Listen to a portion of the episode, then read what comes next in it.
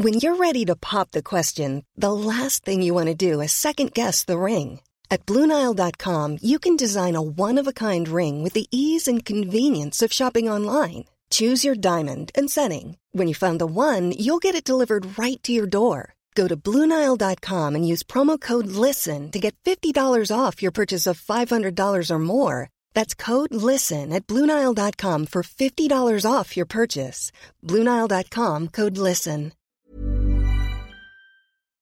Salut, c'est Mimi Hegel. Dans la vie, je suis créatrice de contenu indépendante sur Internet. Vous pouvez me retrouver sur Twitch, sur Instagram, sur Twitter et sur Patreon sous le même hâte, à savoir MYMYHGL. Les podcasts disponibles ici sont principalement des replays de mes live Twitch. C'est pour ça que j'interagis avec le chat et que j'évoquerai parfois des éléments visuels que vous ne voyez pas. Merci de soutenir mon travail et bonne écoute. Oh my god, Internet, ça va ou quoi? C'est quoi le problème? Je suis un peu zinzou Ceux qui savent savent, j'ai besoin de contexte. J'espère que vous êtes ready pour la dingue. Pas la peine d'être désagréable. Et y a pas de naninana, non. N'hésitez pas à vous abonner. Ok.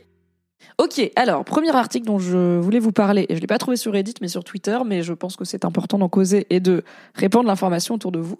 Euh, on va parler euh, composition des protections hygiéniques, encore et encore. Donc il y a quelques années, il y a eu euh, un boom de certaines protections hygiéniques réutilisables, comme par exemple la coupe menstruelle, qui est une coupe en silicone souple qu'on insère dans le vagin et qui va recueillir le sang des règles et qu'on retire, on vide et on la remet. En, résumé, c'est voilà un peu le graal. Euh, il y a les culottes menstruelles, qui sont des culottes avec une partie hyper absorbante euh, qui va du coup recueillir le sang et ensuite on les lave bien sûr. Il y a euh, des protections hygiéniques lavables comme des serviettes hygiéniques lavables, etc. Et cet essor de ces protections-là est à la fois venu euh, d'une prise de conscience écologique, ça fait moins de déchets, de, du fait que les protections jetables, à savoir les serviettes et les tampons, ne sont pas confortables pour tout le monde et ne sont pas en fait l'option qui va à toutes les personnes menstruées, et aussi du fait d'une prise de conscience et d'une inquiétude grandissante sur la composition de ces protections jetables, notamment euh, le blanchiment des tampons et des serviettes au chlore et autres substances nocives qui pouvaient être dedans et qui, bah, du coup, c'est des, des protections qui sont en contact direct avec les muqueuses, avec une partie du corps fragile et bah, les gens avaient pas, et du coup, bah, il y avait des vrais risques pour la santé. Et euh, en plus, euh, c'était, il y a eu un vrai combat législatif pour obliger les marques à indiquer la composition des tampons sur les tampons. Du coup, voilà, c'est une des raisons pour lesquelles beaucoup de gens, euh, comme moi par exemple, se sont tournés vers des alternatives réutilisables euh, et plus saines du coup pour la planète et potentiellement pour le corps, et que personnellement je trouve beaucoup plus confortable. Les culottes menstruelles, c'est mille fois mieux que la meilleure serviette hygiénique du monde, euh, parce que c'est pas du plastique qui colle et qui étouffe. Et euh, malheureusement, il commence à y avoir des études sur certaines de ces protections euh, qui mettent en lumière la présence de, de substances qui peuvent être nocives. Donc j'ai vu passer cet article de Courrier International qui résume un, un, article du Guardian sur la question. Ça concerne uniquement les culottes menstruelles de la marque Things pour l'instant, ok? Qui est une marque quand même malheureusement assez répandue et euh, assez abordable parce que les culottes menstruelles ça coûte plusieurs dizaines d'euros. Euh, et du coup bah ça peut être dur. Et pour un cycle il en faut je dirais entre 5 et quasiment 10 selon le flux des gens et la longueur de leur cycle. Euh, sans parler de cas particuliers genre les gens qui ont leurs règles vraiment trois semaines à la suite qui sont voilà des, des problèmes de santé ou des particularités un peu à part donc euh, voilà, vous calculez 5 à 10 culottes qui coûtent entre 15 euh, pour les moins chères et 50 euh, voire 60 euros pour les plus chères, les plus jolies et tout. Ça fait vite un budget. Du coup, euh, bah, Think, ça fait partie des marques qui étaient relativement abordables et qui du coup en a et qui étaient distribuées mondialement et qui en a pas mal vendu. Je pense que je vais essayer d'en coudre moi-même, voire de convertir des vieilles culottes. Je sais pas si c'est possible. Alors en fait, Guinaman, il me semble qu'il y a quand même une problématique antibactérienne à prendre en compte euh, parce que bah du coup, euh, je sais que les dans les culottes menstruelles, il y a des euh, nanoparticules, d'ailleurs on va en parler. Euh, enfin voilà, il y a des choses antibactériennes, il y a des choses qui sont contre les odeurs, où ça à la limite tu peux décider que tu t'en fous. Mais faut peut-être quand même se renseigner avant de créer un tissu qui va absorber du sang et rester au contact de tes muqueuses. Faut peut-être faire gaffe à ce qu'il y a dedans. Euh, voilà, peut-être un peu de recherche et développement. Du coup, on va lire cet article de Courrier International. Après la découverte de nombreuses substances toxiques dans les tampons et les serviettes hygiéniques, un procès a mis au jour la présence de produits nocifs dans les culottes menstruelles de la marque américaine Thinks, au plus grand désespoir des personnes qui ont leurs règles et ne savent plus à quel type de, de protection se fier, relate la presse étrangère. 2023, Courrier international dit personnes qui ont leurs règles. Bien contente d'avoir un implant contraceptif, dit euh, Lodi, et de ne plus avoir à me soucier de ça. T'as pas de règles avec cet implant, demande Guinaman. Euh, effectivement, parfois, les contraceptions hormonales, qui sont la pilule, euh, l'implant, euh, le DIU hormonal et autres, euh, peuvent interrompre totalement les règles. Moi, avec mon implant, je n'ai pas eu mes règles pendant trois ans quasiment. J'avais un peu de sang, vraiment genre tous les quatre mois. C'était bien. Ça m'a pas manqué.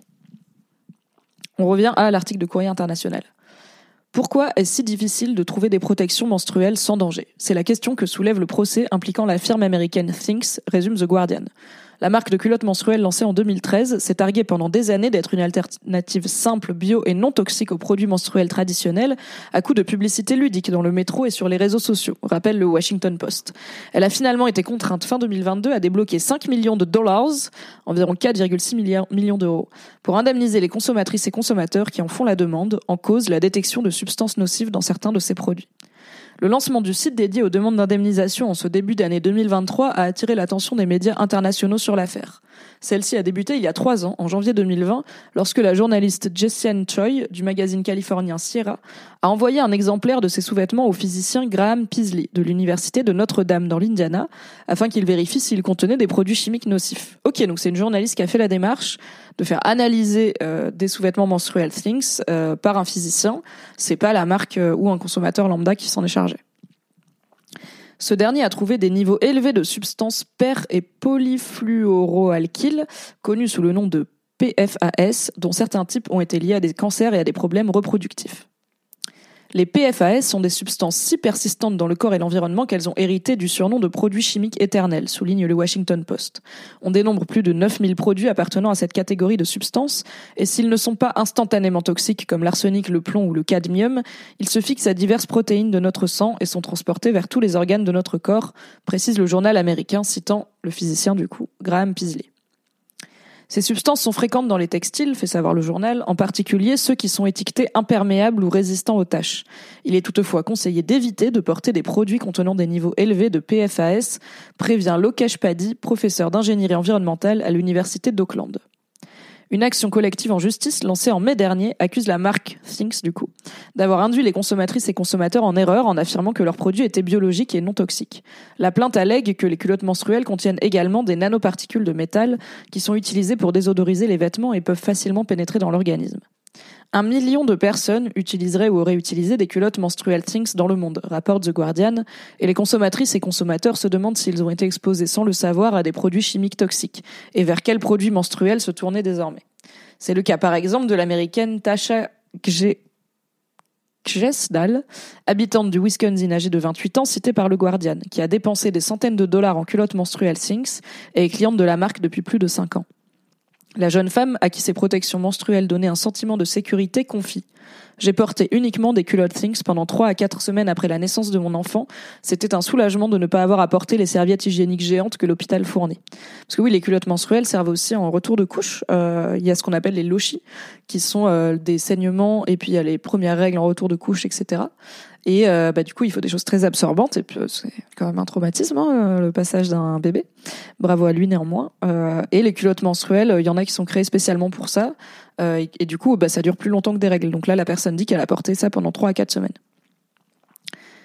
Cette dernière, donc euh, la jeune femme, s'inquiète de l'impact que les PFAS et les nanoparticules métalliques pourraient avoir sur sa santé. De nombreuses utilisatrices dans le même cas ont témoigné de leur colère et de leur désarroi sur les réseaux sociaux, d'autant que les produits menstruels sont chers, varient beaucoup en fonction des marques. Déplore une autre femme citée par The Guardian.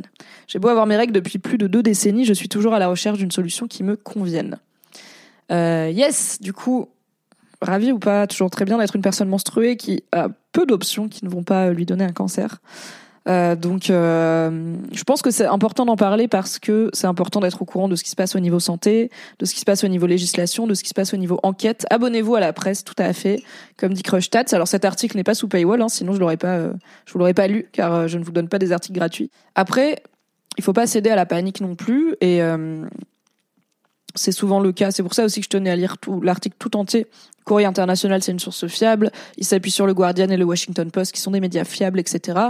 Euh, je pense que euh, le risque, c'est de tomber dans la, pour moi en tout cas, c'est de tomber dans la parano et euh, de, du coup, euh, peut-être même se dire bon bah fuck it, tant qu'à faire, je repars au tampon. Alors si c'est ce que vous préférez les tampons, allez-y.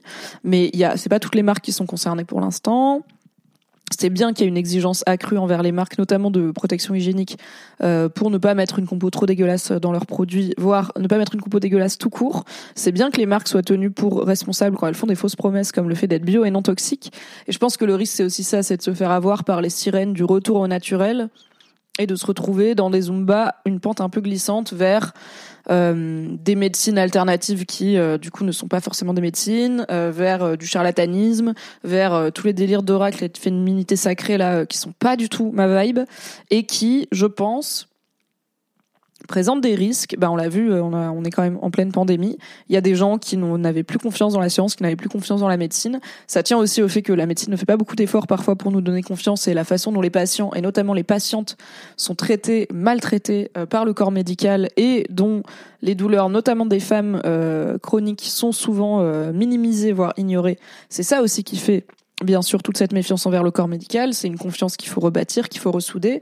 Mais voilà, moi j'ai une super généraliste, j'ai une super gynéco, j'ai jamais été euh, maltraitée à part par un dentiste qui était vraiment désagréable. J'ai eu que des expériences euh, globalement positives avec le corps médical et euh, j'ai pas envie de me dire euh, OK, je peux pas compter sur la science ou le corps médical pour prendre soin de ma santé. Par contre, c'est important d'être exigeant naïvement, est-ce que les délires de féminin sacré touchent les menstruations demande Crochtstats. Alors dans le dans les bails de féminin sacré, oui, il y a cette idée que le sang menstruel, en gros l'idée c'est alors c'est très essentialiste, hein, c'est pour ça que ça me parle pas trop. C'est essentialiste et spirituel, ce qui sont deux choses qui me parlent pas. Essentialiste, ça veut dire que ça part du principe que les femmes et les hommes sont foncièrement différents, qu'on a des choses essentielles voilà en nous, c'est pas de l'acquis, c'est de l'inné, différent mais complémentaires. Ça peut se baser sur des trucs biologiques, genre voilà, les femmes sont en moyenne plus grandes, moins grandes que les hommes, etc ou dans le cas du féminin sacré sur des trucs un peu ésotériques genre on a des énergies différentes les femmes viennent de Vénus un peu tu vois et, euh, et du coup, les manifestations du sexe biologique féminin euh, vont être très valorisées dans le féminin sacré, notamment bah, les menstruations, le fait d'allaiter, le fait d'enfanter, le fait de concevoir la vie. Euh, mais du coup, ça peut devenir des délires un peu, voilà, ton sang menstruel, les règles, c'est une période sacrée, de reconnexion avec ton corps et tout. Et il y a un truc qui s'appelle le flux instinctif libre, qui est une façon euh, assez niche de gérer ses règles, mm, qui consiste à en gros des personnes qui arrivent à sentir. Donc en fait, les règles, c'est pas comme aller faire pipi déjà, on les sent pas venir, et enfin on peut les sentir venir, mais on peut pas le retenir le truc de couler. Et c'est plutôt un, un, flux continu euh, que des. Enfin, il y a des moments où il y a du sang et des particules qui vont arriver un peu en masse, mais sinon il y a un peu tout le temps un flux continu de sang qui est là et qui s'écoule et qui fait sa vie quoi. Euh, et il y a des gens qui sont menstrués et qui a priori arrivent à sentir quand il va y avoir un afflux de sang et à aller aux toilettes comme ils iraient faire pipi et du coup euh, n'ont pas besoin euh, n'utilisent pas de protection hygiénique. Euh, ça nécessite d'avoir un, un, boulot et un environnement où voilà on a des toilettes pas loin, on peut y aller assez vite parce que t'as pas euh, c'est pas comme se retenir de faire pipi où tu peux te retenir une heure quoi. C'est plutôt genre oula je sens que je vais vomir let's go. Euh, désolé pour la comparaison mais c'est un peu ça. mais voilà il y a des témoignages de gens qui font ça. Moi je n'ai pas envie d'apprendre à faire ça, je pense pas en être capable. Et euh, j'ai pas envie de voir mes règles comme un truc sacré en fait. Mes règles c'est une partie de mon corps qui fait sa vie. Ça veut dire qu'il fonctionne bien. Cool, good for him. Euh, mais c'est pas sacré, c'est pas magique. Il y a des gens pour qui les règles c'est une malédiction, c'est une souffrance, c'est une honte, c'est encore quelque chose qui est utilisé pour rabaisser et répudier euh, les femmes et les personnes considérées comme femmes à travers le monde. Donc euh, ouais, le féminin sacré a des délires et après tu peux partir carrément dans des trucs de euh, utiliser ton sang menstruel pour faire des offrandes à la nature ou fertiliser des plantes ou quoi. Ça à la limite, j'ai envie de dire, je m'en bats la race, tu vois, les gens ils font ce qu'ils veulent. Il y a des gens qui chantent à leurs plantes, il y a des gens qui font écouter du Mozart à leur chat, il y a des gens qui vident leur cup dans leur framboisier. Bon ça franchement, c'est de l'organique qui va dans l'organique tant que ça pose pas de soucis de santé publique ou quoi. Bah c'est bon, on s'en fout quoi. C'est pas quelque chose que moi je ferais, mais je m'en fous. Mais quand ça commence à être, en fait, parce que tu es une femme biologiquement, une femelle, n'est-ce pas Tu vas être comme ci et comme ça, il va se passer ça et ça fait ça veut dire ça par rapport aux étoiles et tout. Je suis là, nah, I'm out, sister. C'est ciao. Merci beaucoup Myrilion pour le sub. Merci pour le sixième mois de sub. Ah, il neige légèrement chez toi. Je suis jalouse. J'ai vu zéro flocon cette année. Zéro. Il y a des endroits en banlieue de Paris où il a neigé un peu, mais moi j'habite dans Paris et pas, loin du périph' et je pense qu'il fait trop chaud et j'habite dans une résidence avec plein d'immeubles. Donc ça génère beaucoup de chaleur. J'ai vu zéro flocon. J'adore la neige. Melo Wildcat dit Ma mère travaillait en laboratoire d'analyse et a viré pseudosciences, ben, mais bien contente de trouver un hôpital et des médecins quand ça l'arrange. C'est toujours un peu. Euh, déboussolant les gens qui virent pseudosciences fake med alors qu'ils sont ils ont a priori un background médical ils travaillent scientifique. Enfin voilà. Elle travaille en labo d'analyse. Alors je veux bien qu'elle soit pas la plus grande chercheuse prix Nobel en médecine du monde mais quand même c'est quand même un truc qui analyse du sang pour trouver des trucs et après on les soigne. C'est genre ça marche quoi. Chelou. Le flux instinctif libre on dirait un mytho. Bah écoute il y avait un témoignage sur Mademoiselle qui était pas en mode tuto, mais qui était en mode, euh, bah voilà, moi je fais ça et voilà comment je le fais, mais ça veut pas dire que tout le monde peut peut le faire, quoi. Ouais, c'est bon, on a déjà assez de choses à penser comme ça pour s'ajouter le flux instinctif. Écoute, c'est plutôt ma vibe aussi, euh, Lodi, et c'est pour ça aussi que je suis très contente des culottes menstruelles parce que ça peut vraiment, je la mets le matin et j'ai pas, sauf sauf jour de méga gros flux ou accident, j'ai pas à me prendre la tête en fait avec. Euh, ah, je dois aller changer mon tampon. Est-ce que j'ai une fuite Est-ce que j'ai jamais eu de fuite de ma vie et j'ai un flux abondant en vrai. Euh, deuxième jour, c'est euh, Shining le truc quoi. Donc euh, vive les culottes menstruelles, mais quand elles n'ont pas une composition dégueulasse. Ça dit beaucoup de la prise en compte de l'humain dans ces milieux. Si on mettait plus de moyens dans les hôpitaux pour prendre soin des employés et des patients, peut-être qu'il y aurait moins de dérives. Alors oui, c'est sûr qu'il y a un vrai truc de c'est compliqué de prendre soin des patients et des patientes quand t'es dans une situation aussi aussi tendue et épuisante à la fois physiquement, moralement, émotionnellement que le personnel soignant en hôpital et aux urgences. Euh, salut Bruno. Après, ça ne, ça n'est pas toujours l'explication dans le sens où on a aussi des médecins euh, très très bien payés en cabinet libéral, euh, très cossus, avec une secrétaire personnelle et des boiseries au mur qui vont être odieux avec leurs patients ou patientes parce qu'ils sont, parce qu'ils ont été élevés comme ça, parce qu'ils la touchent, parce que c'est eux qui savent, c'est les sachants, c'est les médecins. Euh, parce qu'ils les prennent pas au sérieux, parce qu'ils sont misogynes, parce qu'ils sont racistes, parce que voilà plein de choses, parce qu'ils sont grossophobes. Enfin voilà, c'est pas toujours euh, juste les gens euh, en burn-out de l'hôpital qui parfois effectivement peuvent manquer de temps et donc de délicatesse ou de voilà prendre le temps d'expliquer tout, enfin de rassurer quoi. Et bon, c'est pas tous les cas de de médecins un peu toxiques qu'il peut y avoir. Ok, c'est le sujet culotte menstruelle. Je vous ai sélectionné quelques sujets Reddit au cas où, euh, notamment le truc de Mister V là dont je vous ai parlé, mais euh, qu'on va aller voir. Mais on va aussi euh, scroller comme d'habitude juste Reddit France pour voir un peu ce que ça raconte aujourd'hui. Je ne sais pas si tu es autorisé à faire des recos marques, et peux-tu nous dire quelle marque de culotte tu recommandes? Alors, en beau gosse, mais c'est cher, j'aime beaucoup Réjeanne. Réjeanne fait des très belles choses, mais bon, c'est. Euh, en fait, j'avais testé plein, plein de culottes menstruelles pour Mademoiselle, donc j'en ai, eu plein gratuits, ce qui est très bien. J'en ai pas, je les ai pas achetées moi-même parce que sinon ça m'aurait fait un budget. Et donc Réjeanne fait des très belles culottes menstruelles euh, qui du coup bah ont pas en fait les culottes menstruelles c'est souvent un peu euh, basic euh, noir et épais. Là comme vous voyez, on a du choix, on a un côté lingerie, il y a un shorty, enfin un boxer, c'est trop bien. Alors là, les boxers menstruels, c'est ma vie. Pour le coup, j'en ai deux et je les lâcherai jamais. C'est le plus confort pour les jours de gros flux.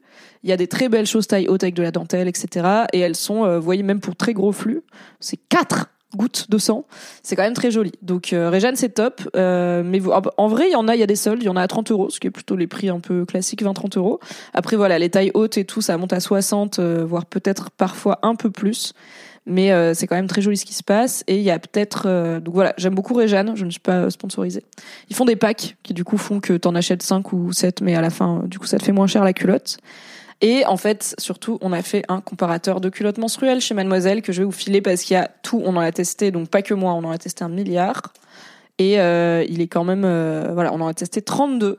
Il est quand même assez complet. Euh, il y a des moins chers. Il y a, en fait, vous voyez, il y a voilà, la valeur sûre, les flux abondants, le made in France, les plus jolis. Avec les prix indiqués, la culotte menstruelle détachable. Et après, c'est vous pouvez cliquer et ça vous amène direct à l'endroit euh, dans l'article. J'ai testé les culottes, mais elles fuient. Oh non, euh, bah ça arrive. déjà, peut-être que la marque est pas bonne. peut-être que il te faut une, absorption différente. Peut-être que tu as un flux trop abondant pour le modèle que tu as choisi. Peut-être que c'est une question de taille, de comment elles te vont. Genre si si elles sont un peu lâches sur le côté, par exemple, peut-être le sang il s'écoule. Euh, faut voir un peu comment ça marche, enfin d'où elle fuit. Mais dommage parce que vraiment quand ça marche, euh, c'est trop bien. Ok, on va aller scroller tout simplement. Reddit France aujourd'hui pour voir qu'est-ce que ça. Ah non, c'est pas le. Un jour on fera un live entier sur ce subreddit. Obidrama, c'est ma passion, mais euh, not today. On a fini avec Ivic, Mister V et ces deux idiots euh, de la vidéo Les Jones. Alors, un article de France Info. Justice, une centaine de victimes d'influenceurs de la télé-réalité portent plainte pour escroquerie en bande organisée. Comme dit Jules. On va aller lire ça et lire les commentaires parce que j'aime bien parler d'influence. Euh, c'est finalement en partie mon métier. Et euh, je sais que bah, notamment dans Popcorn, il y a pas longtemps, ils ont fait un segment, Popcorn, l'émission Twitch de Domingo, ils ont fait un segment, euh, la fin des influx voleurs, donc des influenceurs qui font des scams, des arnaques et du dropshipping. Et je pense que ça va être assez similaire, donc c'est plutôt un sujet qui est aussi pertinent sur Twitch. France Info nous dit une centaine de... Donc on a lu le titre. Regroupés dans le collectif d'aide aux victimes d'influenceurs, ou AVI, ou AVI, ces victimes portent plainte contre des influenceurs français pour escroquerie en bande organisée et abus de confiance à un prix France Info de leurs avocats. Les plaignants reprochent à ces personnalités, dont certaines viennent de la télé-réalité, d'avoir profité de leur notoriété sur des réseaux sociaux comme Instagram pour inciter à miser sur des marchés à risque et en tirer d'importants bénéfices. Ah ouais, c'est la crypto NFT et tout là. C'est pas euh, dropshipping euh, de euh, roll-on en jade pour le visage qui marche pas quoi. Deux plaintes distinctes sont adressées lundi 23 janvier au parquet de Paris. La première, contre X, vise la plateforme Honeymoon dans le cadre d'une possible arnaque au NFT. Attendez, je me réinstalle, j'ai bougé ma chaise sans faire exprès.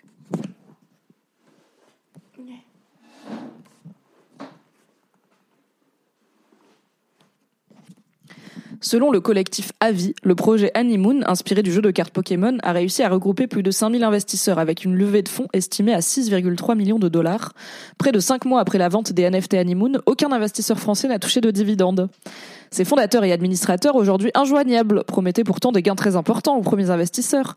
2500 dollars offerts mensuellement à vie. Non mais après, faut pas croire au Père Noël non plus. Des vêtements de luxe, des voyages au Japon, des gains de cartes Pokémon.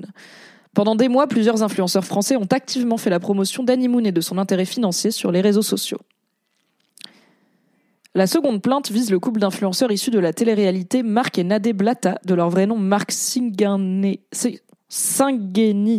Tevanin et Nadira Brikshaouch, basés à Dubaï, le duo totalise près de 7 millions d'abonnés sur Instagram. Outre les placements de produits, le couple incite leurs abonnés sur les réseaux sociaux à miser sur le cours très risqué des devises et des produits dérivés du Forex via une application partenaire avec une promesse de gains importants à la clé.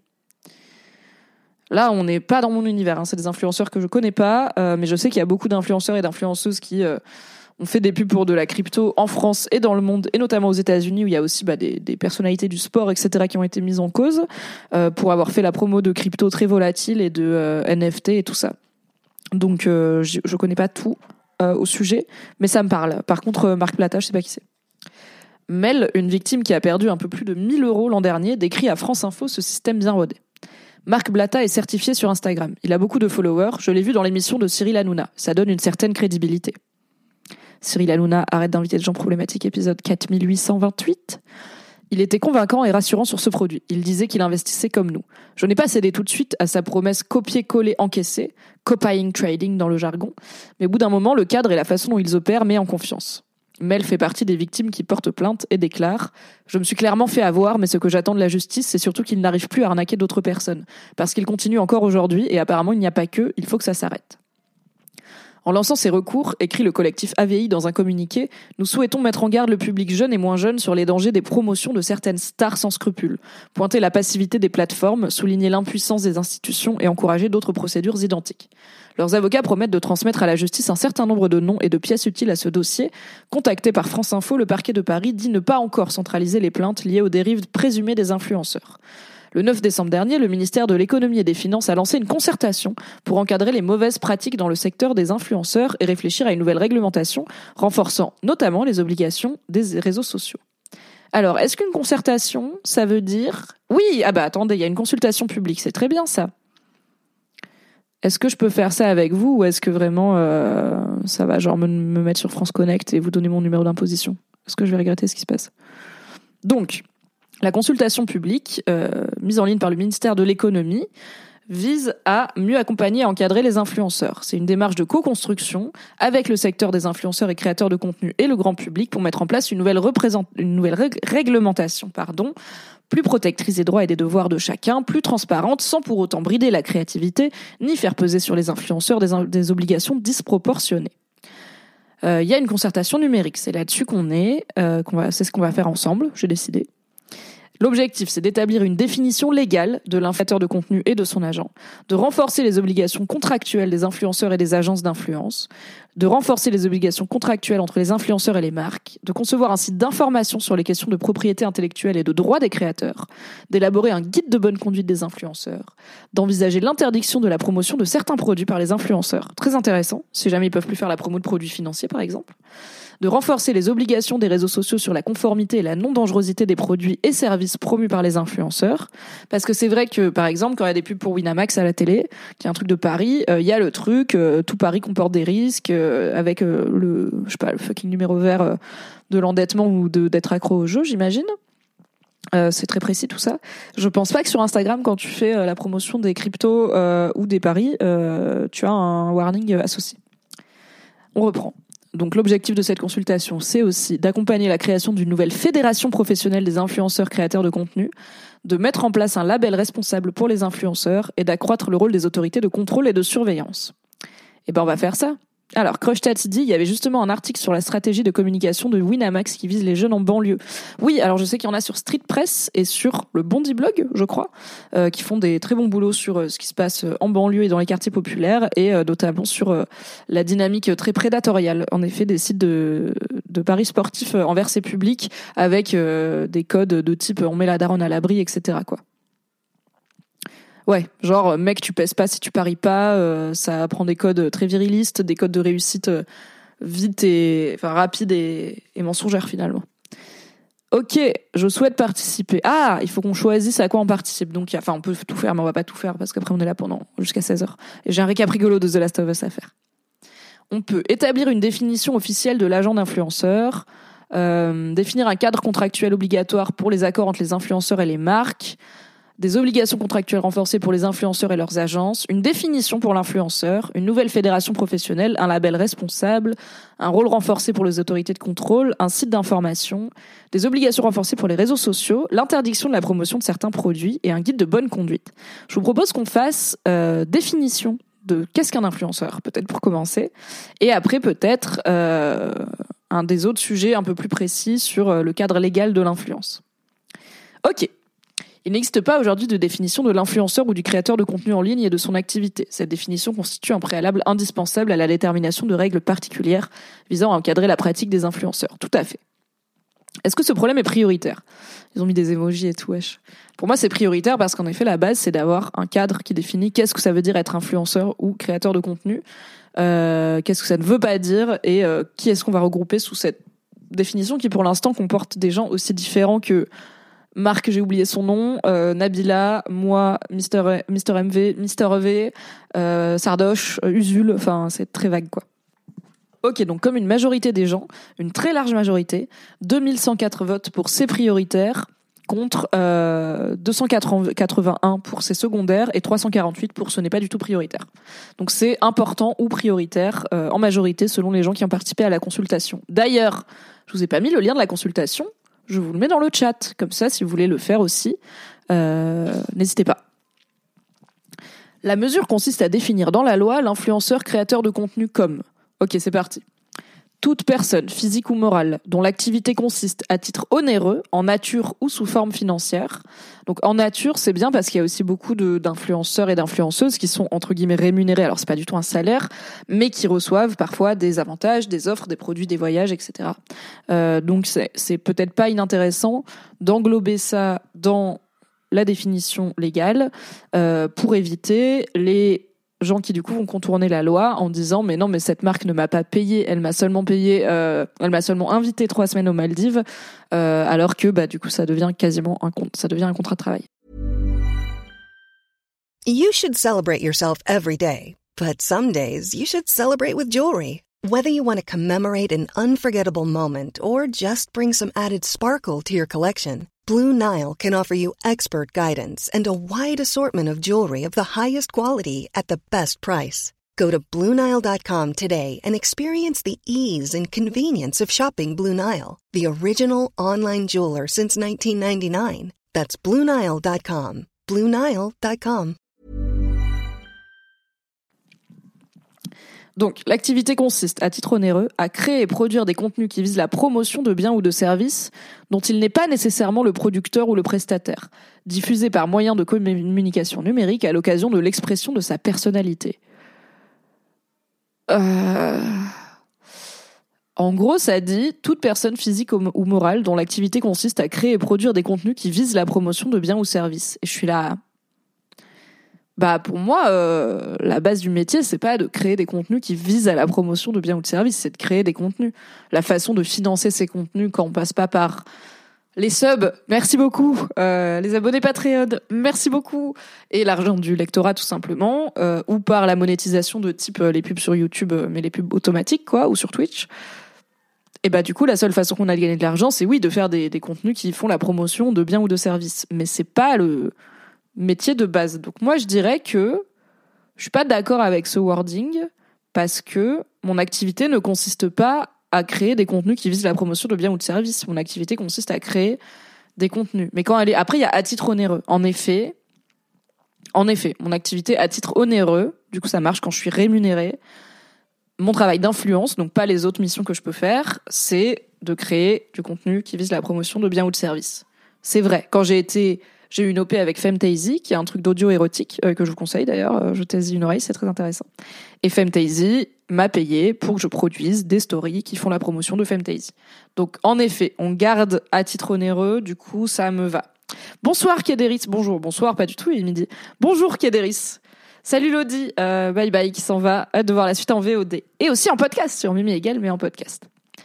Il faudra parler des pratiques prédatrices du parasocial et Twitch qui incite les gens à se comporter en baleine. Euh, qu'est-ce que tu veux dire, Charnt, par euh, se comporter en baleine? Ça m'intrigue. Ok, donc je dirais que cette mesure permet de répondre efficacement au problème. Je dirais oui, je suis d'accord, mais pas oui absolument. Parce que je continue à je suis pas à 100% sûr. Après, j'ai vraiment pas fait droit. Hein. eh ben, je suis toujours la majorité. Voilà, je suis une normie puisque 1642 personnes ont répondu oui, je suis d'accord. 1275 oui, absolument. Non, pas vraiment ou non, pas du tout, ont respectivement 400 et 200 votes. Donc, on est sur une définition qui a l'air quand même de convaincre euh, le plus grand nombre parmi les. Du coup, ça fait quoi? Ça fait 3000 personnes qui ont participé à la consultation. Donc, c'est pas fou. N'hésitez pas à la faire tourner. Baleine, c'est les viewers qui payent beaucoup plus que les autres. Ok. Euh, ok, bah je sais pas en quoi Twitch encourage à se comporter comme ça, à part que en fait que tu donnes, enfin si tu donnes un sub, euh, c'est vrai que si tu donnes un sub euh, sur un stream de genre Mister MV qui a euh, des milliers de viewers, bah peut-être il va te rater, mais si tu en offres 10, il va pas te rater, il va te dire coucou, c'est ça? je, vois, je, je, suis curieuse de comment vous pensez que Twitch encourage les gens à, à surdépenser, parce que c'est pas des mécaniques que moi j'observe beaucoup, mais je suis pas très forte en Twitch, dit-elle en étant streameuse entre autres. Alors, cette définition permet de clarifier à qui s'appliquent les mesures d'encadrement de l'activité des influenceurs. Elle vise non seulement les personnes physiques mais aussi morales, soit les sociétés, pour prendre en compte les influenceurs qui exercent à travers une structure. Elle ne retient que l'influence à visée commerciale. Il s'agit d'exclure les activités de autres activités, à savoir purement éditoriales, activités d'artistes ou de mannequins, déjà régies par le code du travail. Ok, donc ça me va. Elle s'attache également à la notion de contrepartie comme critère de l'activité du marketing d'influence. Sont donc exclus les simples conseils et recommandations par lesquels l'influenceur s'exprime à titre personnel et gratuit, comme je le fais à chaque fois que je vous recommande des trucs sur cette chaîne puisque je ne suis pas payée. N'hésitez pas, si vous connaissez des annonceurs, à leur envoyer mon mail. Et euh, cette définition s'attache également à l'autonomie relative de l'influenceur dans la création et la production d'un contenu au bénéfice de l'offre et de Ok, l'autonomie relative de l'influenceur dans la création et la production d'un contenu au bénéfice de l'offre et de biens et de services d'un annonceur. Ok, ça c'est le fait que l'influenceur ne fait pas forcément la promotion de ses produits, ses biens, ses services. Il fait la promotion de produits et services euh, euh produits par d'autres structures ou d'autres personnes. Alors sur le chat, Crushtats m'explique cette histoire de baleine Twitch. Dans le jeu free-to-play comme sur Twitch, t'as trois types de clients. Ceux qui payent régulièrement de gros montants, les baleines, ceux qui payent de temps à autre de tout petits montants et les utilisateurs gratuits. Euh, les baleines sont hyper importantes. Oui, pour le free-to-play, donc les jeux qui sont gratuits mais qui te t'encouragent à dépenser en permanence. Je sais qu'il y a des gens qui mettent beaucoup, beaucoup, euh, plein de fois. C'est un peu comme les gros clients du casino, quoi. Euh, et euh, qu'ils représentent un petit pourcentage, mais qui forment du coup une grosse majorité de, enfin une grosse partie des revenus. Et Charnt dit, il y a ça, il y a les trains de la hype, les high scores de dons, le podium des donateurs, mais surtout la simple reconnaissance des gros donateurs par les streamers, qui est normal, mais qui alimente aussi cette boucle. Euh, c'est vrai. Et Zog dit, il y a plein de petits trucs pour les baleines, euh, pour les baleines sur Twitch. Tout à fait. Ok, donc back sur euh, cette définition légale de l'influenceur ou de l'influenceuse. Les bénéfices perçus sont-ils suffisants? Me demande la consultation. Je vais dire pareil. Oui, je suis d'accord. je vais pas mettre oui absolument parce que je me dis qu'il y a peut-être d'autres choses auxquelles moi j'ai pas pensé, mais je trouve que ça fonctionne dans ce qu'ils sont et c'est ce qu'ils essayent de faire. Alors je suis toujours dans la majorité, mais cette fois il y a quand même 500 personnes qui ont dit non pas vraiment, ce qui est un peu plus que aux questions précédentes.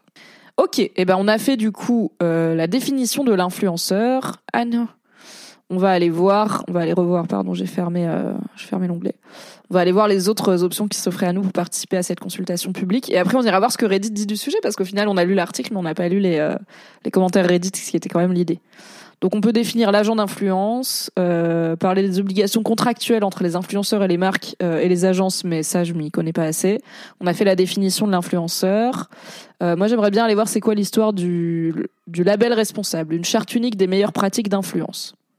Pas mal. Un label responsable pour les influenceurs. À quel problème cette mesure répond-elle? Les initiatives existantes de chartes renforçant l'éthique du marketing d'influence sont isolées et non harmonisées, ce qui amoindrit leur impact. L'absence d'un label reconnu venant apporter des garanties supplémentaires à celle du certificat de l'ARPP, l'agence de de régulation de la publicité et de la promotion peut-être, je ne sais pas c'est quoi le dernier P, ne favorise pas l'essor d'une dynamique vertueuse d'autorégulation. Donc l'idée c'est de créer un label qui dit cet influenceur ou cette influenceuse ne vous arnaque pas, euh, qui encouragerait du coup les influenceurs et influenceuses à le rechercher et donc à euh, s'adonner à de bonnes pratiques commerciales. Euh, je trouve que euh, alors la création de ce label est-ce qu'elle est prioritaire? Oui, parce que pour moi, la création d'un outil centralisé, d'une forme de charte d'éthique centralisée, à partir du moment où on arrive à peu près à définir ce qu'est un influenceur, ce qu'on vient d'essayer de faire, est intéressante. Dans le cadre de créer un vrai corps de métier avec ses codes, euh, ses forces, ses soutiens, mais aussi sa régulation professionnelle et ses responsabilités. Donc j'ai dit c'est prioritaire. Euh, là, il y a moins de gens qui ont participé, puisque euh, en tout, on doit être à 1000 personnes et quelques. Euh, je suis dans la majorité avec ces prioritaires, et euh, la seconde majorité trouve ça important mais pas prioritaire, donc on est quand même dans un avis positif.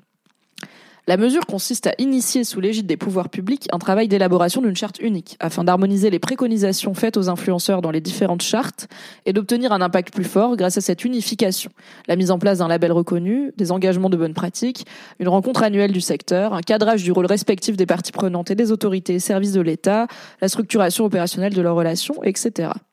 Cette mesure permet-elle, selon vous, de répondre efficacement au problème? Euh, Oui, le problème étant l'absence de charte pour les influenceurs. Créer un label et une charte règle le problème du coup. Là encore, la majorité est d'accord avec le fait que ça répond euh, efficacement au problème. D'accord ou très d'accord. Les bénéfices visés par cette mesure, c'est l'objectif, c'est promouvoir un marketing d'influence de qualité rayonnant grâce à un label reconnu. Euh, les bénéfices sont-ils suffisants? Dire oui, je suis d'accord et non pas oui, absolument. Euh, je je sais pas, je me dis que peut-être, euh, alors sans vouloir euh, coller euh, un ruban un, ruban noir sur les gens, hein, mais est-ce qu'un label qui dit cet influenceur travaille de façon éthique suffit euh, Est-ce qu'un warning ne pourrait pas exister aussi pour les gens qui ont déjà arnaqué des gens euh, pour euh, et qui se réinventent perpétuellement dans une nouvelle identité et un nouveau système pyramidal? C'est un peu la question que je me pose, mais je suis pas sûre. Ok, donc on a fait le label. On va en faire un, on va en faire un dernier. Après, on va aller voir ce que dit Reddit. Euh, alors, toutes les, ok, les autres mesures. L'interdiction de la promotion de certains produits par les influenceurs. Ça, ça m'intéresse de voir comment ils envisagent de légaliser autour de ça. À quel problème cette mesure répond-elle? La loi encadre déjà la publicité pour certains produits ou services pour différents motifs d'intérêt général, qui peuvent être la protection de la santé publique, des considérations déontologiques ou encore des objectifs environnementaux. Par exemple, les boissons alcooliques, le tabac, les prestations médicales, les produits financiers risqués et plus récemment les énergies fossiles. Les influenceurs doivent respecter ces restrictions et interdictions. L'audience spécifique des influenceurs, plus jeune que l'audience moyenne d'autres vecteurs de publicité, pose toutefois la question d'imposer des règles plus strictes aux influenceurs si leur activité est porteuse de risques particuliers en direction de certains publics vulnérables comme par exemple les jeunes parce que l'audience des influenceurs est plus jeune que l'audience moyenne d'autres vecteurs de publicité, on leur imposerait des règles plus strictes. Je suis pas forcément d'accord avec ça euh, parce que je pense pas que les populations plus âgées soient exemptes de risques. euh, Enfin, quand on va au PMU, euh, on n'a pas beaucoup d'ados qui jouent qui jouent au PMU. Quand on va au casino, on n'a pas beaucoup d'ados non plus. Sur Winamax, je pense pas que c'est que des ados. Je suis d'accord que les jeunes sont peut-être plus malléables et plus réceptifs, mais je pense que la situation en France montre que les gens de tous les âges peuvent se faire avoir par ce genre de système et de produits frauduleux. Je sais pas si je voudrais imposer des règles plus strictes aux influenceurs. Bah, Après, ils disent imposer des règles plus strictes si leur activité est porteuse de risques particuliers en direction de certains publics vulnérables. Du coup, ce serait peut-être l'idée que si tu parles de crypto, euh, c'est particulièrement risqué quand t'en parles aux jeunes parce qu'ils savent moins gérer leur thunes. Mais bon, je suis là, tu parles de crypto à un mec, euh, un trentenaire un peu fauché, euh, il y a un risque aussi. Donc, ok, on va lire la suite avant que je vote parce que, est-ce que le problème est, est-ce que le problème est prioritaire Pour moi, le, problème, c'est il faut que les influenceurs respectent les interdictions et restrictions déjà en place. C'est pas euh, leur imposer des règles plus strictes. Donc, on va lire la suite. La mesure vise à évaluer la nécessité d'interdire la promotion de certains biens et services par les influenceurs, au-delà du respect des interdictions générales déjà applicables à certains produits et services. Cela passera par des travaux menés par les autorités sectorielles compétentes associant les professionnels et des experts du secteur. Ils permettront, salut Pierre, ils permettront de déterminer s'il est nécessaire de renforcer dans ces secteurs l'encadrement spécifique de la publicité par l'intermédiaire d'influenceurs, en raison notamment de son impact sur les plus jeunes consommateurs. Par exemple, l'obligation de diffuser des mentions spécifiques.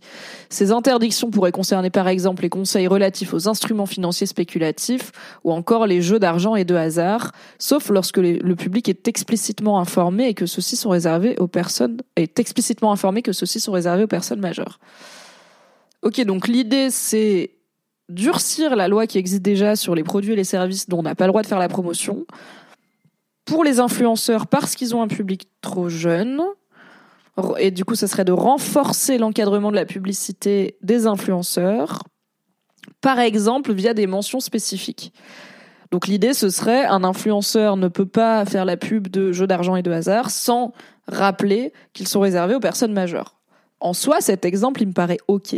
Mais encore une fois, la démarche de dire on va durcir la loi sur les influenceurs parce qu'ils ont un public jeune, ce qui est vrai et pas vrai à la fois, parce qu'en vrai, il y a aussi plein d'influenceurs euh, qui ont des publics euh, adultes, voire âgés, et qui sont, enfin, euh, les daronnes de YouTube, euh, les daronnes de Neo et Swan, là, je sais pas quoi, euh, elles ont pas 12 ans, et leur public, c'est aussi beaucoup de parents. Donc je vois pas en quoi leur enfin, elles ont moins de responsabilités, elles devraient être, enfin, je sais pas, je trouve ça bizarre cette idée de surprotéger le public des influenceurs. En fait, j'aime leur exemple, il marche. Genre, euh, oui, t'as pas le droit de parler de jeux d'argent si tu dis pas que c'est interdit aux mineurs. Ok, ben, mais ça c'est la loi. Tout comme euh, chez Mademoiselle, quand on parle d'argent, on dit, euh, enfin, d'alcool, pardon, on dit euh, l'abus d'alcool est dangereux pour la santé à consommer avec modération. Mais du coup, pourquoi spécifiquement les influenceurs, ils devraient le rappeler? Genre, ils devraient le rappeler parce que la loi dit qu'il faut le rappeler, non? Euh, Quand il y a une pub pour des jeux d'argent à la télé, il y a marqué les jeux d'argent, c'est pas avant 18 ans ou je sais pas quoi. Au bureau de tabac, on peut pas acheter des jeux d'argent avant 18 ans. Donc, oui, ils devraient le rappeler. Mais est-ce qu'il y a besoin de faire une nouvelle loi pour ça? Est-ce que c'est pas déjà le cas? C'est pas très clair. Le but de la directive, c'est de cadrer le statut d'influenceur qui ne tombe pas sous la législation de la télévision.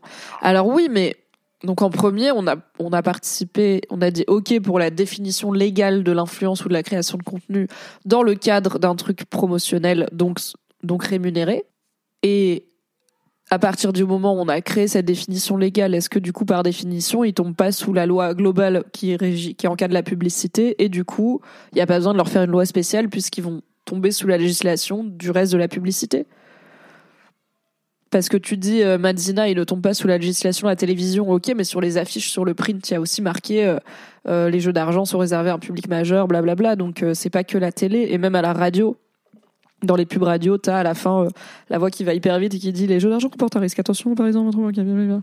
Donc euh, je trouve ça bizarre cette idée donc, de, durcir la loi pour les influenceurs. Je suis là. Je vois pas en quoi une grosse agence de pub qui fait une pub sur TF1 pour Winamax euh, devrait être soumise à moins de rigidité que un influenceur qui fait une pub pour Winamax. En fait, oui, les deux. Enfin, l'influenceur a potentiellement un public plus jeune, mais je suis pas sûre que les jeunes soient plus. Enfin, moi, ça. En fait, si on durcit la loi, on la durcit pour tout le monde. Ouais, tu vois. C'est si on décide que c'est dangereux, ben on décide pour tout le monde, quoi. Donc, je suis pas pour euh, une loi spécifique. Donc, je vais dire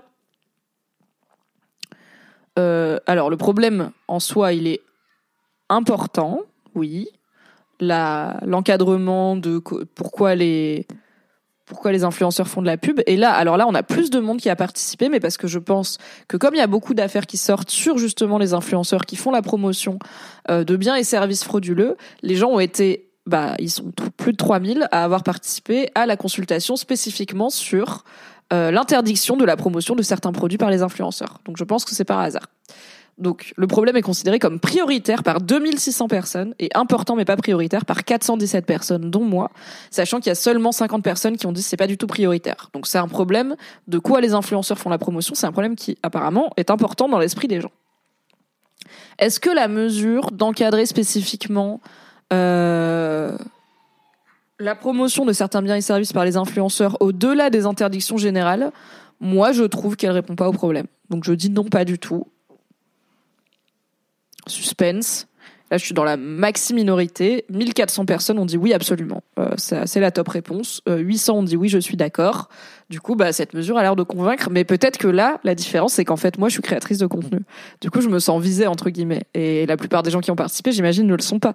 Donc, sont là en mode, oui, bah, interdisez-leur ou de faire la pub de certains trucs ou obligez-leur à rappeler davantage les risques. Euh, c'est cool. Et je suis là, en soi, c'est pas mauvais. Mais pourquoi? Pourquoi la loi très, très différemment C'est je sais pas.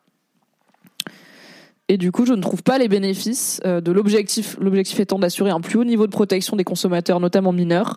Moi, je trouve pas que les bénéfices euh, sont suffisants parce que je pense pas que cette mesure va faire ça. Euh, mais une grande majorité des personnes, là encore 2000 personnes, trouvent que oui, absolument, oui, je suis d'accord. Bah écoutez, on est, on est à la ramasse hein, sur ce sujet, on n'est pas dans le haut pourcentile d'accord avec les Français et Françaises, mais bah, je suis aussi concernée et je suis là, ça me semble un peu bizarre, quoi. Alors Madzina dit je viens de consulter la réglementation et c'est général. Ok, donc c'est pas euh, spécial, c'est pas la télé, elle a sa réglementation, euh, le print là et tout. En fait, peut-être il y a un truc que j'ai pas compris, mais j'ai l'impression que selon la loi, un influenceur qui fait la pub pour Winamax est censé anyway dire euh, que c'est interdit aux mineurs. Il n'y a pas besoin d'une nouvelle loi pour leur rappeler. Il faut juste faire respecter la loi à partir du moment où on leur a créé un statut. J'ai l'impression que c'est ça. Ok, euh, ok, bah on a participé à une partie de la consultation. N'hésitez pas vous aussi à donner votre avis. C'est toujours bien d'avoir des consultations publiques.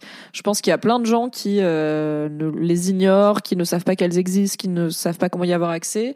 Il y en a à l'échelle des villes, des quartiers, des arrondissements, des régions, des départements nationaux, voire internationaux. Et euh, c'est toujours bien de pouvoir donner son avis de citoyen et de citoyenne. Surtout que là, a priori, ils te demandent même pas de de confirmer ta citoyenneté entre guillemets, euh, c'est juste ton avis quoi. Ça a un impact ou c'est juste pour donner son avis? Alors, euh, bonne question. C'est l'idée, c'est de co-construire ça quand même.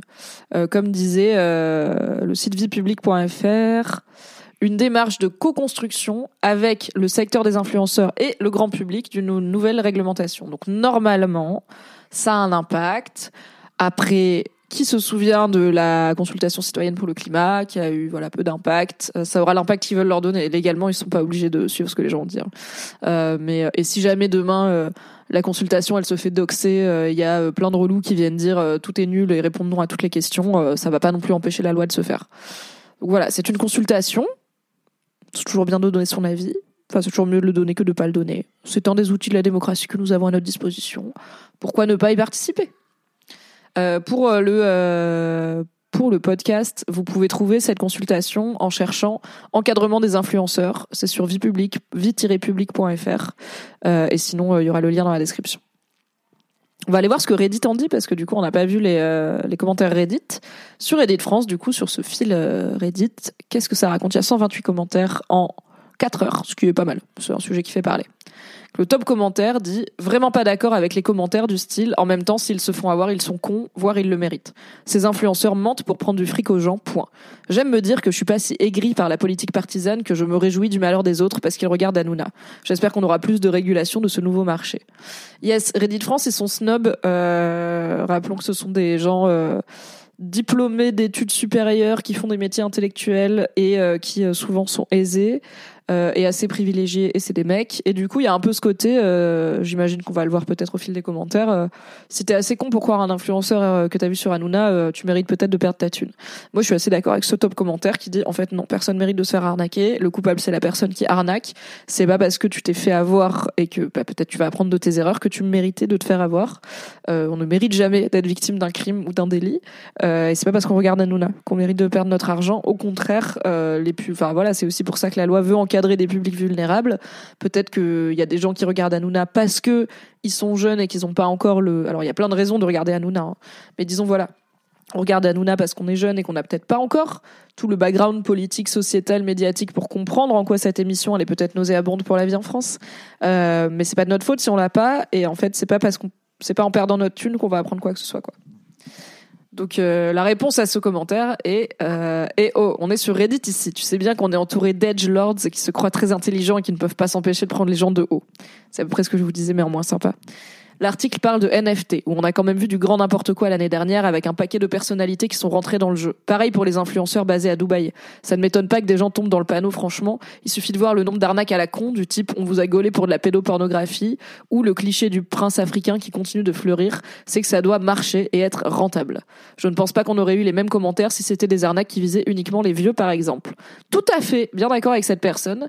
Et c'est bien que Reddit France fasse un peu son autocritique aussi de est-ce que des fois on n'est pas des connards? Car des fois, oui, c'est des connards. Euh, et en fait, il y aura peut-être des commentaires de connards euh, par la suite. Un autre commentaire dit, une autre réponse dit Je te rejoins, ces arnaques sont élaborées pour exploiter des personnes qui ignorent ces mécanismes, quid des seniors beaucoup plus facilement exploitables? J'ai reçu beaucoup de messages ou de mails qui étaient des arnaques, mais c'est parce que j'ai de l'expérience que je me suis posé la question est-ce que c'est une arnaque? Sans ça, je serais tombé dix fois dans le panneau. Bah ouais, de fou, et on voit qu'en fait. Euh, ça, enfin, on a beau savoir et tout. Déjà, les arnaques et les scams prennent des formes perpétuellement en évolution. Euh, on a vu, bah, par exemple, les arnaques au compte euh, pour la formation là, qui ont popé euh, ces deux dernières années qu'on n'avait pas avant, pas autant. Donc en fait, t'as appris à te méfier du prince nigérien, t'as appris à te méfier de l'influenceur qui te vendait NFT et tu te fais avoir par un faux truc CPF. Bah en fait. le but, c'est de continuer à faire de la pédagogie, d'expliquer aux gens la bonne vigilance à avoir, de aussi, on n'a pas d'éducation financière en France, je trouve, dans les cursus euh, principaux, généraux. Et euh, moi, j'ai jamais appris à faire mes comptes, à comprendre comment ça marche la thune. Alors, j'ai pas fait économie, j'ai fait L. Euh, et en fait, bah, c'est aussi moi, je sais, mais parce que je me suis renseignée et que j'ai été sensibilisée, que quand quelqu'un te promet tu mets 500 euros et t'en récoltes 5000, économiquement c'est pas viable en fait. Et je sais que quand quelqu'un te promet un bon plan et que c'est vraiment un bon plan c'est que généralement il touche une commission sur euh, tu prends le bon plan. Euh, parce que sinon il a pas vraiment de raison de te donner son bon plan. Il peut en profiter lui. Surtout quand c'est des gens qu'on connaît pas directement euh, qui sont du coup des influenceurs des créateurs de contenu ou des connaissances lointaines. Mais en fait il y a plein de gens qui n'ont pas cette sensibilisation et qui du coup vont se faire avoir par ce genre de contenu. Et c'est pas de leur faute quoi il euh, y a un autre top commentaire qui dit euh, faut mettre Facebook et compagnie dans le même sac. Le nombre de fois où j'ai déjà reçu des pubs sponsorisées pour des escroqueries ou de la contrefaçon et où d'après les commentaires c'était en ligne depuis des semaines. Ça montre qu'il n'y a aucun contrôle digne de ce nom de la part des plateformes et même si tu le signales, ça reste. Voire même ils te la reproposent malgré ton signalement. Quelqu'un d'autre dit sur Instagram, le même groupe que Facebook puisque c'est méta, je suis tagué tous les jours sur des stories d'arnaques variées. Ah ouais, moi aussi, les stories euh, bravo devenir ambassadeur Chine, gagner 800 euros, j'en ai tous les jours je signale et je bloque systématiquement, mais tous les jours, il y en a au moins une. Quand le cas que tu as signalé, examiné et traité, tu as une notif, la plus récente que j'ai reçue concernait un signalement de mars dernier. Les plateformes de réseau sont à la rue niveau modération, et vu que ça leur apporte pas grand chose d'améliorer ça, voire ça crée de l'activité, et si les arnaqueurs sont rentables, ils vont avoir plus tendance à acheter de la visibilité, c'est pas prêt de changer. Seul palliatif pour le moment, passer son compte en privé et regarder ceux qui sont moins sensibilisés ou vigilants se débattre dans tout ce merdier.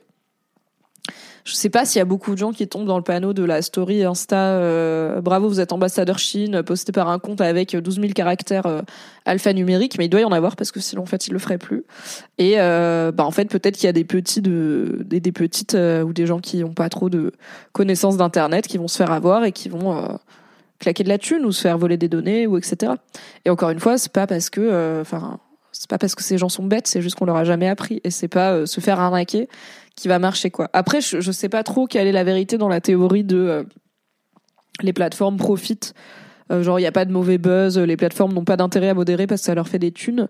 Euh, moi, de mon expérience, alors c'est pas exactement pareil, hein, c'est pas un réseau social, c'est la presse web. Des fois, il y avait des gens qui étaient là euh, quand on se faisait critiquer pour un article, par exemple. Des fois, il y avait des gens qui étaient là, non mais de toute façon, il n'y a pas de mauvaise publicité, bad buzz est style un buzz, ils font exprès, elles font exprès chez Mademoiselle de faire de la fat provoque pour faire des vues. Et j'étais là, vraiment non, ce n'est pas rentable parce qu'en fait, à partir du moment où les annonceurs n'ont pas confiance dans ton média et où les annonceurs voient que les réactions sont négatives, bah, ils vont arrêter de venir. Et c'est un truc qu'on voit avec Twitter, où quand Elon Musk a pris euh, la tête de Twitter et a commencé à faire nimp, il y a plein d'annonceurs qui, se sont barrés. Euh, je sais pas si vous avez Twitter, mais j'ai commencé à avoir des tweets sponsorisés de trucs vraiment random, euh, genre euh, des pubs pour un resto à Singapour, tu vois. J'étais là, hmm, c'est qu'il y a moins de pubs si ces pubs-là m'atteignent, parce que je suis vraiment pas la cible directe. Et en gros, les pubs, cible d'abord le public le plus pertinent et ensuite s'il reste des pubs à écouler ça va cibler un public de plus en plus large et euh, bah, Apple d'ailleurs, euh, famously a voulu retirer ses pubs de Twitter et ça a donné un rendez-vous entre euh, Tim Cook? Non, c'est pas Tim Cook, c'est l'autre, je sais plus. Et Elon Musk. Donc en fait, je suis pas sûre du truc de le spam, ça ne ça ne fait pas chier les réseaux. I don't know. Sur le chat, Melo Wildcat dit j'ai eu plein de fois des identifications comme quoi j'avais gagné un aspirateur, maintenant c'est Chine. Écoute, moi j'ai jamais eu l'aspirateur, peut-être qu'Instagram n'est pas si sexiste que ça. Il m'a pas proposé euh, un aspirateur euh, parce que je suis une meuf, donc ça va. Alors sur Reddit, euh, du coup bah voilà, il y a un commentaire qui cite juste le passage. Je l'ai vu dans l'émission de Cyril Hanouna, ça donne une certaine crédibilité. Chute de la civilisation occidentale, blablabla, bla, bla, etc. Euh, ces gens votent. J'ai ri très fort à cette phrase. Quelle idée d'écouter les conseils financiers d'un type parce qu'il est certifié sur Instagram. Euh, le, le, simple fait que ça passe dans cette émission ne mérite aucune crédibilité. Là, on arrive dans le snobisme de connard de Reddit France. C'est genre, en fait, c'est une émission de télé diffusée sur une grande chaîne qui appartient, qui possède plein de médias, qui fait de l'information, entre autres, de l'information dont je ne suis pas fan, mais de l'information, euh, qui est diffusée à une heure de grande écoute, où du coup, oui, on peut s'attendre, et c'est pour ça que les médias et les personnes comme Cyril Hanouna ont une responsabilité, on peut s'attendre à ce que ça soit plus fiable qu'un random euh, mail qui dit bonjour, je suis un prince nigérian, j'ai besoin de votre aide. Et le fait qu'il soit certifié sur Instagram aussi, normalement, c'est censé juste prouver que la personne est bien qui elle dit être, que c'est pas quelqu'un qui se fait passer pour quelqu'un d'autre, mais ça donne aussi une aura de crédibilité, de sérieux, de professionnalisme à une personne. Et en fait, c'est pas débile de dire j'ai cru cette personne parce qu'elle est passée dans une émission de télé de grande écoute, même si c'est Hanouna. Parce qu'en fait, ça devrait être la responsabilité de CNews et d'Hanouna de ne pas inviter des gens qui font des arnaques pyramidales ou alors de les inviter pour leur rouler dessus, pas les inviter en disant présentez-nous votre activité d'influenceur extrêmement rentable, quoi. Est-ce que c'est pas prouvé que Hanouna est plus vu par des 30 ans et plus? Eh ben, on va aller tout de suite fact-checker. Hanouna, audience, âge. Mais après, je me demande aussi, euh... ouais, l'âge moyen des téléspectateurs de. Ah non, touche pas à mon poste. C'est toujours ça? Attends, ça date de quand cet article? Sorry, sorry. Donc on est sur RTL avec un article qui date de novembre 2022, donc il y a deux mois. Euh, qui sont les téléspectateurs de ce programme de divertissement L'âge moyen des spectateurs de Touche pas à mon poste serait de 52 ans, selon des données euh, relayées par Le Monde. Le public âgé de ce programme de divertissement n'a cessé d'augmenter. Les 60 ans et plus sont 171% plus nombreux devant TPMP qu'en 2016. La proportion des 70 ans et plus a, elle, gonflé de 528%. Mais 9,2% des 25-49 ans qui sont devant leur télé à l'heure de TPMP regardent TPMP, mais comme dit l'article, ces jeunes sont de moins en moins nombreux à regarder la télévision. L'âge moyen des téléspectateurs augmente donc, augmente donc pardon, de façon générale. Alors oui, euh, donc en effet, c'est pas les jeunes vulnérables qui regardent Hanouna. Par contre, moi la vraie question que ça me pose, c'est euh, où sont les vues sur le web? Moi, j'ai jamais vu Hanouna à la télé de ma vie. J'ai beaucoup vu Hanouna en rip Twitter, en extrait euh, Instagram, euh, alors que des gens qui s'indignent hein, évidemment, mais qui du coup font quand même la pub de Hanouna, en euh, en story Insta, en extrait euh, posté dans des médias, en react YouTube, et puis il y a le replay sur Internet.